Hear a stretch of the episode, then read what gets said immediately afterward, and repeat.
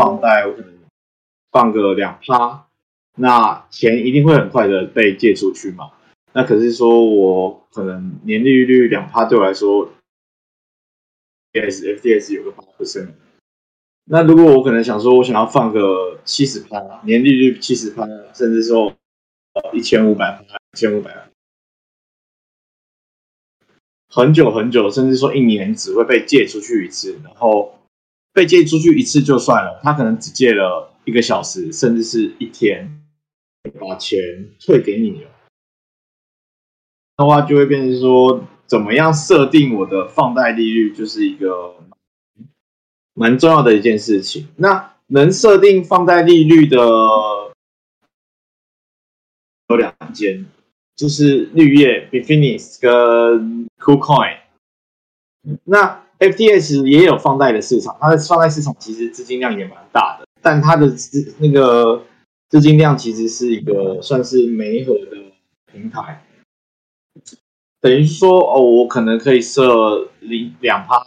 一样是设定两趴，但它就是会优先借钱给低利率的，然后它就只能设定说，我可能最低我要设，比方说，它最低只能设我设定年利率两 percent 好了，那我设两 percent 之后，然后他可能会先从一 percent 开始借，然后一 percent 钱资金都借完了，那金主金的人他就会开始去借两 percent，然后到最后可能哎刚好一个没合机制没合到最后。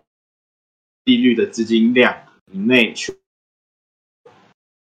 那所以所以其实 FDS 在于资金量来说，其实是有点呃比较没有那么的，再加上它本身是一个以小时利息、以小时去做一个计息的平台，所以它本身没有不像说我可能在 b i f i n i s 绿叶这个交易所，我去做放贷，我可以一次放到两天，或者是放到一百二十天，那可能就是以以一个小时去做重新的再平衡计算。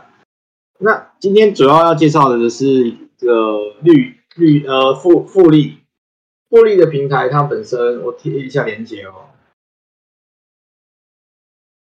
复利它本身就是在做一个。研究如何设定一个最大的利率，然后又可以最快把资金去出借的一个系统。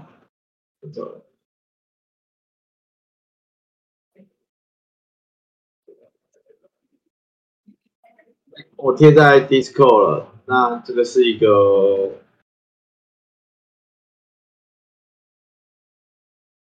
这个是一个他们工程师类似。瑞士本身也是 Apple Watch 的第第二十届校友出来的，那他们本身就是在做一个放贷的智能策略的机器人，他们有研发自己所谓的 IDR 最佳智能化的利率系统。那他们透过这套策略演算，可以去找出我要如何提高我的利率放贷利率的情况下，又能把我的资金尽快的借出去。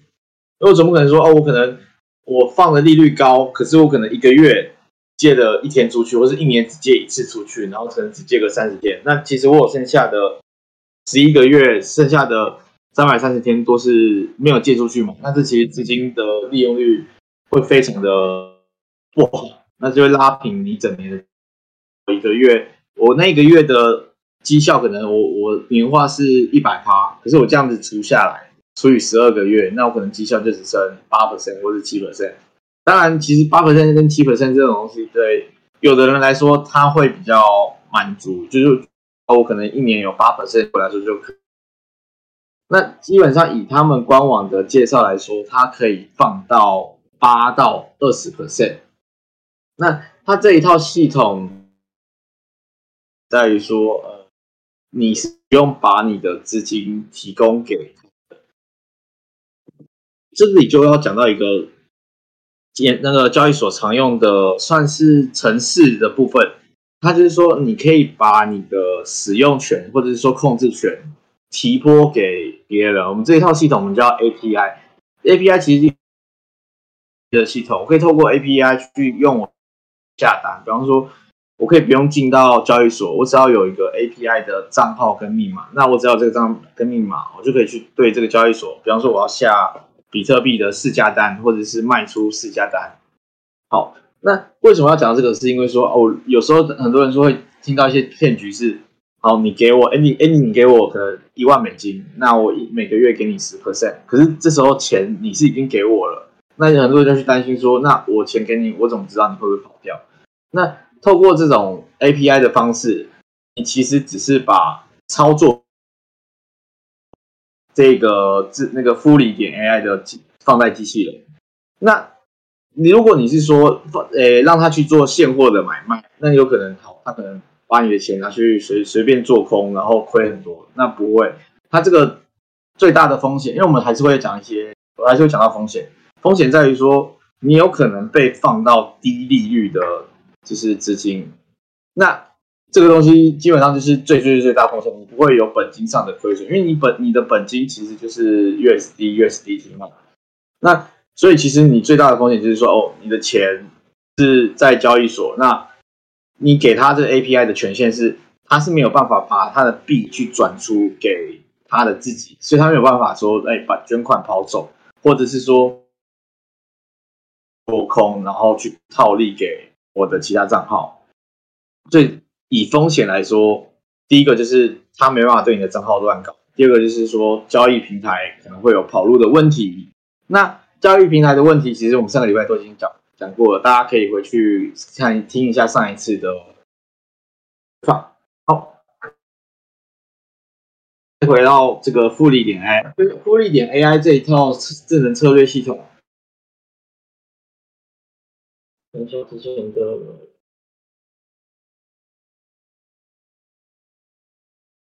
好，这张图是算是一六年到零年的平均放贷利率。诶，好像有传有传到吗？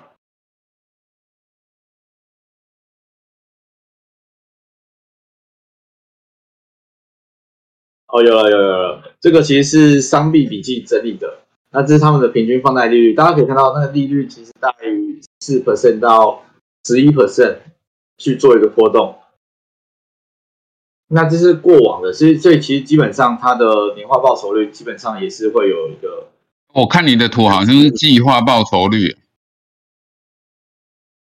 等于是说它那个四 percent 是计划哦，不是年化，所以你可以再乘以四倍，等于说我可能二零一六的 Q 对的年化报酬率是十六，所以如果以最高最高有一根是一七年 Q two 的。它是十一点七二，如果你换算成，因为它是年计划报酬率，那把它拉成年化报酬率可以到四十四点八八。当然，四十四点八是最高嘛，那你也有最低的，比方说是零点六，那零点六乘以四倍，它其实也是有个二点四 percent 的报酬。那像现在熊市，我我身上的资金是美金嘛，因为这现金为王，那大家可能会换为美金，在准备。抄底之前，那你的资金可以放着也是浪费。那我也会推荐大家说，可以拿来这里去做一个放贷的方式。那因为这里的放贷方式基本上是大于八 percent 的，就是因为你如果在 FTS 去做单纯的存放在 FTS 上的话，你可能只有八 percent 而。如果一万美金的话，会剩下五分钱。那我个人就会推荐说，你可以来试试看他们的这一套系统，或者是。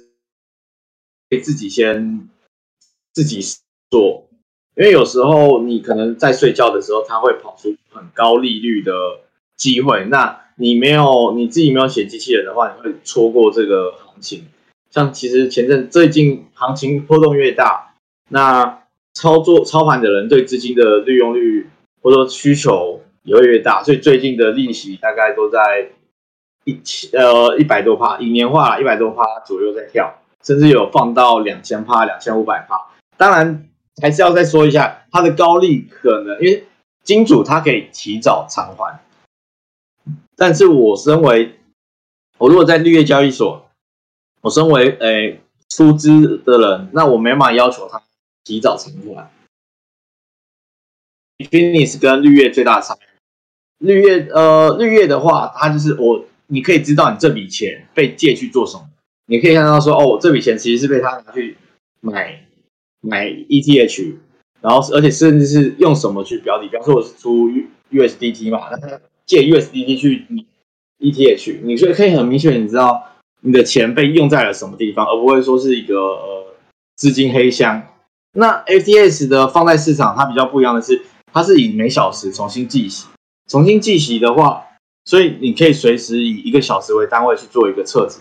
那你的钱撤掉了，你原本可能是放两 percent 的钱，然后撤撤掉之后，那他们金主的话，他们可能利息就会随时去变动。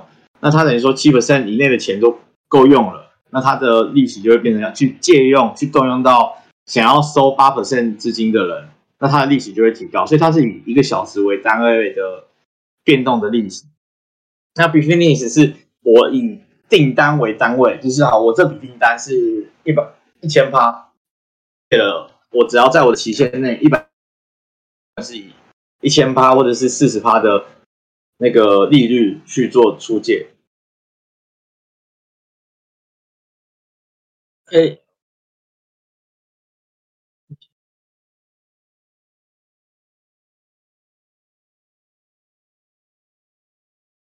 好，那我放一下他们自己本身去做的。是他们自己复利，他们这家，他们自己有去做一个比较。他们是台湾新创达到的机器人嘛，然后他们自己有去做比较，说，哎，以他们自己本身的复利的代夫放在机器人，跟 b p n i s 其实他自己有提供两套，一个是动态利息，一个是固定利息。那这 b p n i s 它本身其实是怎么样？交易所它本身的立场一定不会是站在这，它它本身一定是希望站在。需求资金的人，因为这才是他们的利收益来源是哪里？他们的收益来源是利息嘛那利息是谁出的？利息一定是动用这些钱的人出的。那跟提供的机器人一定是相对于有耗需要资金的人。所以其实为什么我们会要自己写机器人，或者是说使用别人写的机器人，就是因为我们自己写的机器人，它的利息会要。会提高一点，我们可以设得高一点的之后再去出出掉，因为他们终究是需要这些资金。那我还是提供这些资金的人，那我就是要求我，比方说，我就是要年化二十的资金利的利息，那你就是必须付这笔钱。那其实你就可以看到，虽然他们本身的，因为官方自己提供的，像绿月交易所提供的那些动利息、私下利息是不用，其实它的实际收益是。非常非常的低，也不是到很低，就是比方说以本金一万，它可能只有一百四十三到一百六十六。那你如果这套机器人的话，你的利息是可以多了大概快五十美金。当然，也是一个盈利机构，所以他们是那你的每个月的订阅费是七美金。但其实你一个月如果多了五十美金的收益的话，那其实七美金还是会比他们自己关。也还要好，收益还要高。大家还要补充什么？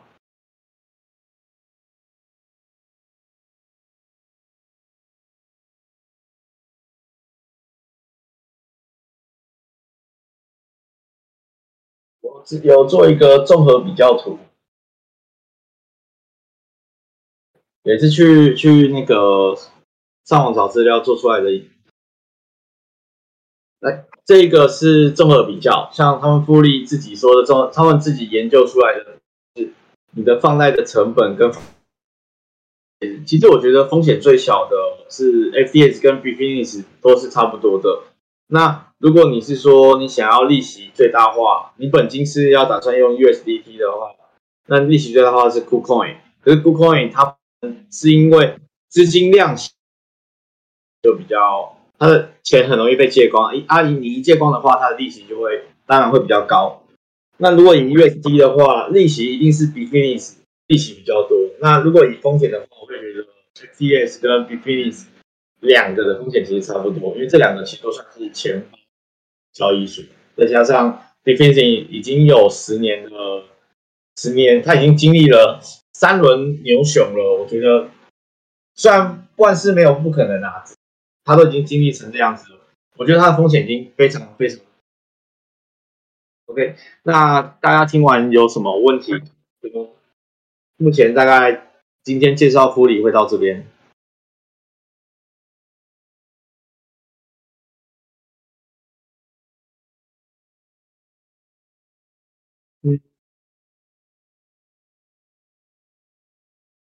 嗯嗯，那个于大，你要不要分享一下使用的心得啊？福利使用的心得，就你个人使用的感觉这样。个人使用的感觉哦，其实它最主要的是省心啊，你不用说，我还要自己去，比方说我在 FDS 放贷，好，虽然我如果不调的话，那我可能利率它像 FDS 最简单可能只有零点八七 percent，那零点八七的话，那其实以年化来说，那我还不如直接丢到它的另外一个 app 是八 percent，那它主要是有自己的演算法逻辑，可以去找出最大化，甚至说他们。控整个牛熊熊，我的意思是，他发现市场的活跃度变高，对资金需求变高之后，他会自动的去把你的利息调高。我我可能我知道现在是一个死鱼盘嘛，我可能只放利息，反正我钱放出去，我能赚五个 c 我也开心。那他会发现，我我去监控说链上的交易变高，或者是那个中心化交易所的交易量变高之后。那我会他的机，你想要放出去的利息也调高，可以获得更高的利息。这是没办法说，你可以，你如果有正职，就算你全职在那个区块链去做做交易的话，你也没办法做到这件事情。所以我觉得这是一个最省心、最方便的事情。然后以福利的费用的话，福利的话以一万美金以内的话，订阅费是一个月七美金。那我会觉得说。如那个七美金的话，大家可以先去试用看看。不要说，当然他也有提供一些自储值一年，那会送，或者说你有通过他的一些用他的注册码的话，也会送一个月。那我会觉得说，大家可以先花个七美金去试试看。当然，这个资金量你一定要有一个啊。比方说，如果你只有你想说放好了，你两百美金就算一年二十 percent，你一个月可能才。十美金，那你就就是不太值得。我会觉得说，以千为单位，至少五千美金，然后可以去试用看看他们的放贷系统。然后你可以先试用一个月，因为一个月其实才七美金，大概就台币两百。那它的费用就会比较便宜。就是说，哦，你先用一个月，然后看看绩效好不，然后会不会有什么问题啊？如果真的觉得哎不错用，那你再投入大一点的资。那当然，其实台湾有在做放贷的机器人的话，不止他们，但只有他们是最大的，就是做的品牌也比较大。那其他家的话也有，但其实他们的交易策略就没有到那么好。对，这样有回到 Vincent 的问题。然后他当然他超过一万美金也有其他的局，其实我觉得说大家可以先去试用看看，说哎这个到底好不好，再去考虑后面的资金量大不大。因为像比方说，就像一样。你一万，你有他一万美金以内的订阅费是七美，那你如果说可能你有一万一千美金，那你也不可能叫你说，因为他可能一万美金下一个季度十万美金嘛，你不可能说一万一千美金就叫你去付十万的订阅费，那其实我觉得不太值得。哎，对，就说的没错，本大利小利，是你的资金量够大，就算你一有一趴，你的一亿一趴你也有十万，哎。一亿一趴是一百万，那你你如果本太小的话，你可能我现在只有一百美金，我一年一百趴好了，那你可能过一年还是只有一百美金，其实获利只有一百美金，那其实没什么意义。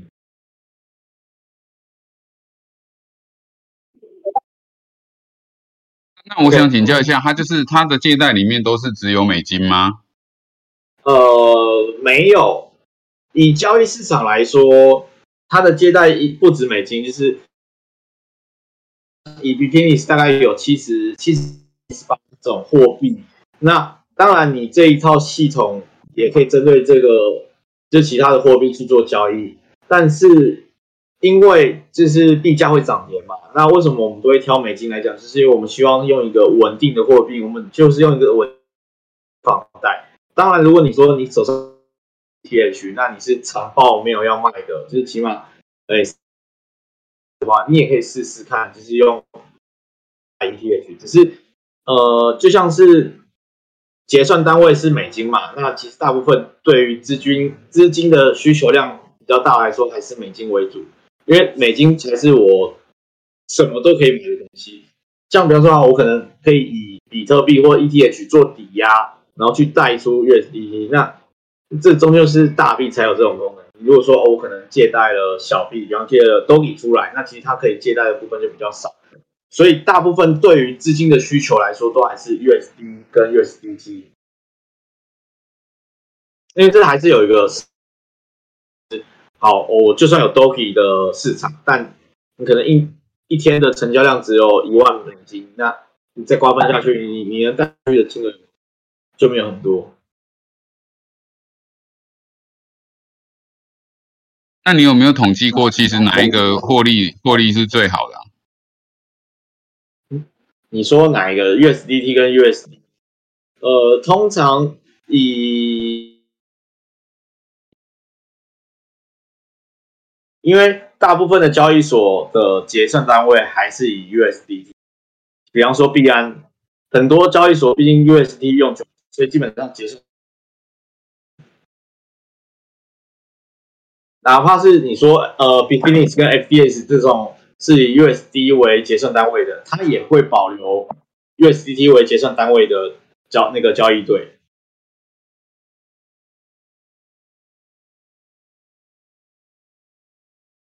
了解，那所以最好的情况还是说我把币压着拿 USDT 去给他们复利嘛，对不对？嗯，你说什么？我说，如果说我不是想卖币的人啊，就是我想要存币，那我觉得用用这个方法可以赚钱。那我就是只压我的我的，例如说以太啦，或者是比特，去贷出 USDT 给他们去做高利贷。你觉得是这样比较合理呢，还是说我直接并给他们做高利贷？呃，这样这应该是这样会有两个问题。一个问题是说，好，我抵押。现在目前等值十万美金的比特币好了，那我会不会被清算？因为这是蛮重要的，因为你比特币本身就是会波动，那我可能价格跌了，再再跌个五趴呃五成好了，那我本身我的比特币就会被清算，那这就是风险之一。那第二个是说你是在哪里放贷，因为以 b i t c o 放贷的利率会比较高，但是有可能因为它是会锁仓的，它的我是说 b i t c o 是对那个。需需要资金的人比较友善，那等于说这个订单他好，他借了这笔钱，他什么时候偿还是他说的算，他可以提早偿还，那你不能要求他提早偿还，那有可能会说啊，我价格已经跌了三成，快到我的清算线了，可是你现在住了，你没有办法去要重新清算你的本身的比特币嘛，那这就是风险。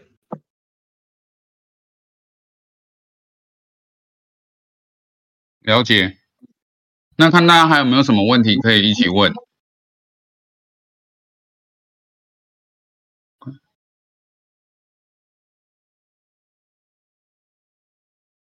感觉好像没什么问题了。对啊，那个什么本大利大那个我听我看不太懂哎。呃，刚刚刚刚解释了。不是我说好难念，真的很难念。本大利小利不小，本小利大利不大。这个是在考验人、考验舌头的吧？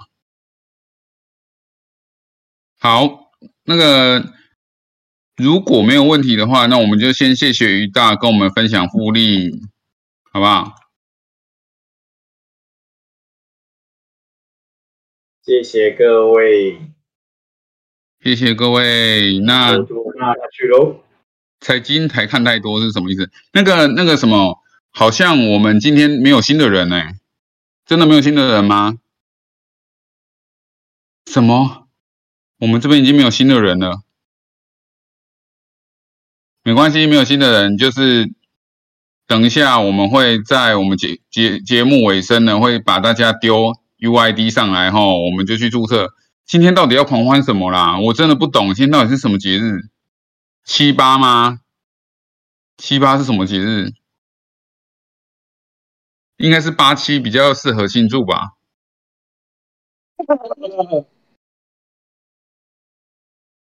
好，那我们这边第二段结束，谢谢于大哈。呃，陈大可能这边我们做个结尾。好，那我们这边。